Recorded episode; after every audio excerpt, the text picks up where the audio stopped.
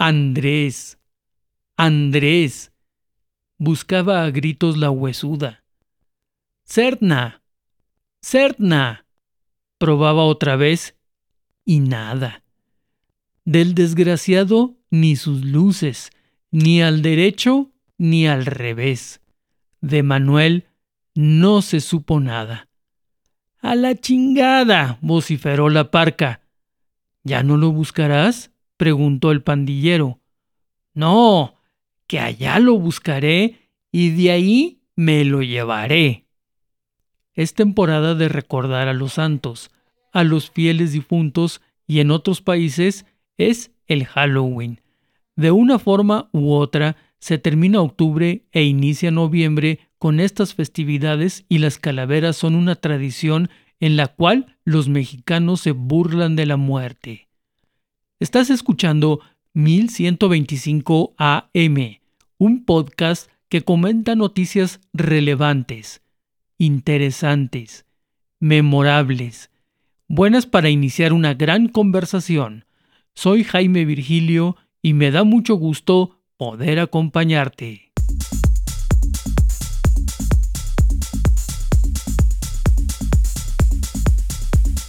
La Agencia Nacional de Administración del Espacio del Gobierno de Estados Unidos, conocida como NASA, tiene un proyecto denominado Movilidad Aérea Avanzada, el cual tiene como misión diseñar un nuevo sistema de transporte aéreo seguro, accesible y económico junto a socios industriales, además de la participación de la Administración Federal de Aviación de ese país.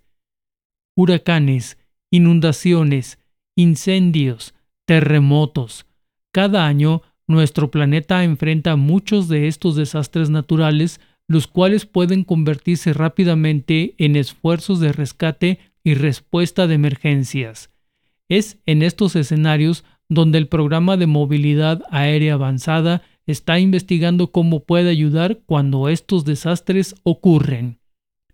Varios proyectos bajo la misión del programa de movilidad aérea avanzada están trabajando en diversos elementos para ayudar a que sea una realidad en operaciones de emergencia. Esto incluye trabajo de automatización, ubicación de lugares de aterrizaje y despegue, diseño de vehículos y el diseño del espacio aéreo para mantener a todos seguros. Se necesitarán esfuerzos entre las agencias gubernamentales, la industria y el público para construir nuevas carreteras en el cielo. Una vez desarrollado este proyecto, los pasajeros y la carga viajarán en aeronaves innovadoras y automatizadas a través de la ciudad, entre ciudades vecinas o a otros lugares a los que normalmente se llega en automóvil. Para más información en español, visita www.nasa.gov diagonal ES diagonal aero. El enlace lo encuentras en la descripción de este episodio.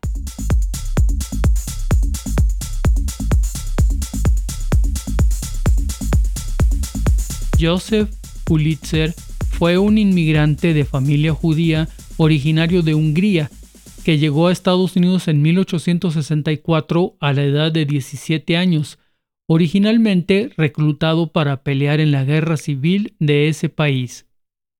Terminada la guerra, Pulitzer pasó por varios empleos donde no tuvo suerte.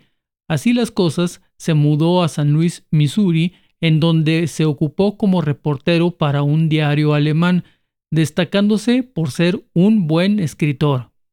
Le fue bien, le pagaron mejor, de tal suerte que para 1872 ya contaba con los recursos suficientes para hacerse de dos periódicos que estaban prácticamente a punto de quebrar, los fusionó y aumentó su circulación. En 1883, ya millonario, ya saben, el clásico sueño americano en acción, adquirió otro diario en ruinas, The New York World, al que transformó nada más y nada menos que en el diario de mayor circulación en el mundo. Cuando se inició como editor en San Luis, analizó el desplazamiento de personas hacia los centros urbanos para llegar a sus empleos. Se trataba de trabajadores pendulares, es decir, que iban y venían a diario y que necesitaban algún tipo de entretenimiento. Los diarios de esa época eran muy monótonos y aburridos, así que produjo un periódico con historias interesantes que se compraba para leer camino a casa. También notó que los nuevos inmigrantes en las ciudades necesitaban algún tipo de información práctica y consejos económicos. Por ejemplo, para el ama de casa que quería saber quién vendía harina y a qué costo. Así que la publicidad se volvió en un elemento útil e importante más que propagandístico que le permitía al inmigrante progresar.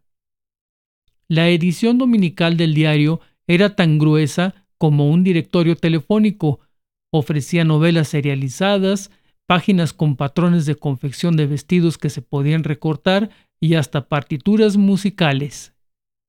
Por último, Pulitzer entendió que la sociedad está compuesta de contadores y escuchadores de historias, así que tomó el drama de la vida urbana y motivó a sus reporteros que escribieran en imitación a Charles Dickens, captando el momento dramático, pero basados en hechos sin inventar nada. Al menos esa fue su intención original. Una noticia común de una mujer encontrada ahogada en el río se podía convertir en The World en la historia de una mujer abandonada que ya no podía sostener a sus niños y en desesperación se arrojó a las turbulentas aguas del Hudson. Así, convertía la noticia en una lectura emocionante que atraía enorme circulación. A este tipo de artículos con esteroides se les empezó a conocer como sensacionalistas. Para el año 1890, The World era el principal periódico en Estados Unidos con una circulación de cientos de miles de ejemplares. La idea de las noticias como forma de entretenimiento rebasó las fronteras nacionales e internacionales y su estilo empezó a tener imitadores. El más destacado fue William Randolph Hearst con su periódico New York Journal. Los dos magnates se transaron en una batalla por el dominio de sus diarios que no solo les costó, pues estaban perdiendo dinero a manos llenas, sino que seriamente comprometió los principios del periodismo que al menos Pulitzer alentaba en sus reporteros. A pesar de que Hearst y Pulitzer amasaban enormes reservas de dinero, se dieron cuenta de que el enfrentamiento entre ellos no tendría fin y lograron llegar a una tregua. Pero las publicaciones sensacionalistas continuaron. Pulitzer tenía muy claro quién era su audiencia, la clase obrera e inmigrante que atiborraba la zona sureste de Manhattan conocida como Lower East Side. Tanto The World de Pulitzer como The Journal de Hearst publicaron versiones de una tira cómica muy popular con un personaje llamado Yellow Kid, el chico amarillo, en torno a las aventuras de un niño vestido de ese color. Como resultado, a estos diarios los identificaron como prensa amarilla. El término empezó a volverse peyorativo cuando las clases altas catalogaron esos periódicos como páginas de escándalo y sensacionalismo. Sus ejemplares fueron prohibidos en los clubes y hubo un movimiento para no permitir su lectura en las bibliotecas públicas. A partir de ahí, la prensa amarilla se volvió sinónimo de reportajes no basados en hechos. Este es entonces el origen de las noticias plagadas de mentiras que conocemos actualmente como amarillistas. Es una forma de escribir historias basadas en hechos reales, pero muy adornadas con elementos falsos, con el único propósito de darle al lector una forma de entretenimiento para esos momentos en donde no hay algo mejor que hacer que leer la nota y luego asearse el trasero. Siglo y medio llevamos leyendo este tipo de basura y es momento de que todavía no podemos vivir sin que se nos proporcione nuestra dosis de estupideces. Irónicamente, este señor Pulitzer es el mismo cuyo apellido y ejemplo fue el que dio origen al prestigiado premio de periodismo. ¡Qué cosas, no!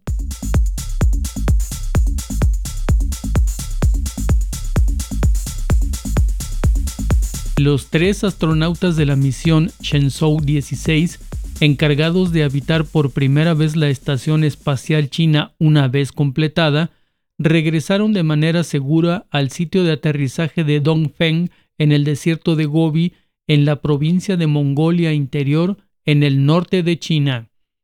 La cápsula de retorno de la nave espacial Shenzhou 16 aterrizó con éxito a la hora 8 y 11 minutos de la mañana del martes 31 de octubre con el comandante de la misión Jing Haipeng y sus compañeros de tripulación Su Yengsu y Gui Aichao en su interior. La Agencia Espacial de Misiones Tripuladas de China informó de que los tres taikonautas, como se conoce a los astronautas en el gigante asiático, se encontraban en buen estado de salud. Es probable que la Estación Espacial Tiangong, que operará durante unos 10 años, se convierta a partir de 2024 en la única estación espacial del mundo si la Estación Espacial Internacional, una iniciativa encabezada por Estados Unidos y a la que China tiene vetado el acceso por los lazos militares de su programa espacial, se retire ese año tal y como está previsto.